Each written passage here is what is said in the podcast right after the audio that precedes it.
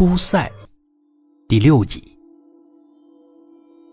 一郎固执的说：“我就是要给他下一个定论。”高桥有些惊讶：“你是说，你能证明宇宙有尽头？如何证明？”一郎抓住他的手：“你愿意为我而牺牲吗？愿意为科学而牺牲吗？愿意为探索真理而牺牲吗？”我愿意。一郎说服了妻子，跟他一起实施自己的计划。由于这个计划的主要赞助方是彬彬财团，所以一郎与妻子一起接受了这个财团的最终评审。财团的发言人和一郎做了简要的介绍之后，逐渐的转入实质性问题。财团问。为什么不用机器人代替驾驶员？机器人可以不受自然寿命的约束，而且不会有发生各种疾病的危险。一郎说：“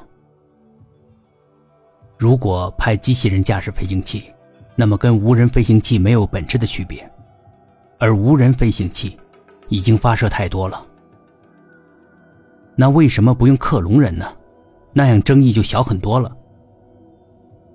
实验已经证明过了，克隆人飞出太阳系之后，脑部会出现问题，然后引起病变。虽然找不到具体原因，但这个结论已经被多次证实过了。只要两个飞行员参加，你就有把握成功。对，两个人，我和我妻子。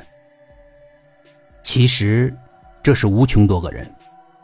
我和我妻子会生下一个小孩如果是男孩，我自杀；如果是女孩，我妻子自杀。然后剩下的两个人，大人把小孩养大，继续繁衍下去，一直循环，就是这个模式。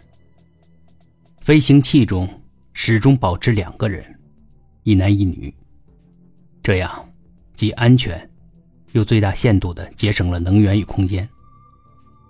如果中途，你或者你的妻子失去生育能力了呢？我是说，如果我们有预案，我们会携带多个活性精子与卵细胞一起登船的。但是这些生殖细胞是休眠状态，只有出现特殊情况才会被激活使用。以后每生出一个新人，都会将他的生殖细胞进行休眠储藏。你预计大概多久之后？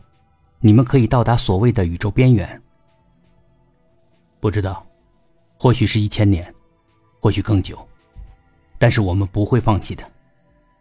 我们一代又一代的人会一直坚持下去。方向怎么确定？你们怎么知道在往宇宙边缘飞，而不是绕着某个巨大的圆周画圈子？这个问题早就解决了，在飞船上。都装有同位粒子方向仪，到时只要这边的粒子不消灭，我们就不会迷失方向，完全往地球所在的银河系相反的方向飞。飞船的能源问题，上次你的解释我们没有太理解，你能再具体解释一下吗？我们觉得那有点像永动机，但那种东西不可能存在的，对吧？关于飞船的能源，因为牵扯到军事机密与国防安全，而且目前对于许多国家来说，这都是禁止的科技项目，所以我没办法说太清楚。总之，能源不会有问题的，这点你可以放心。